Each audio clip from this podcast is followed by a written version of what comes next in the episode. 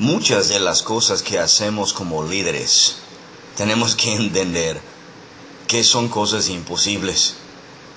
Y hablamos mucho sobre la fe necesaria para avanzar en tu vida personal, para ayudar a los demás y para desarrollar lo que te toca a ti desarrollar como líder. Pero vamos a saber eso por seguro. Cuando hablamos del tema de la fe, la fe no se hace las cosas más fácil ni más agradable. Lo que hace la fe es hacer las cosas imposibles posibles.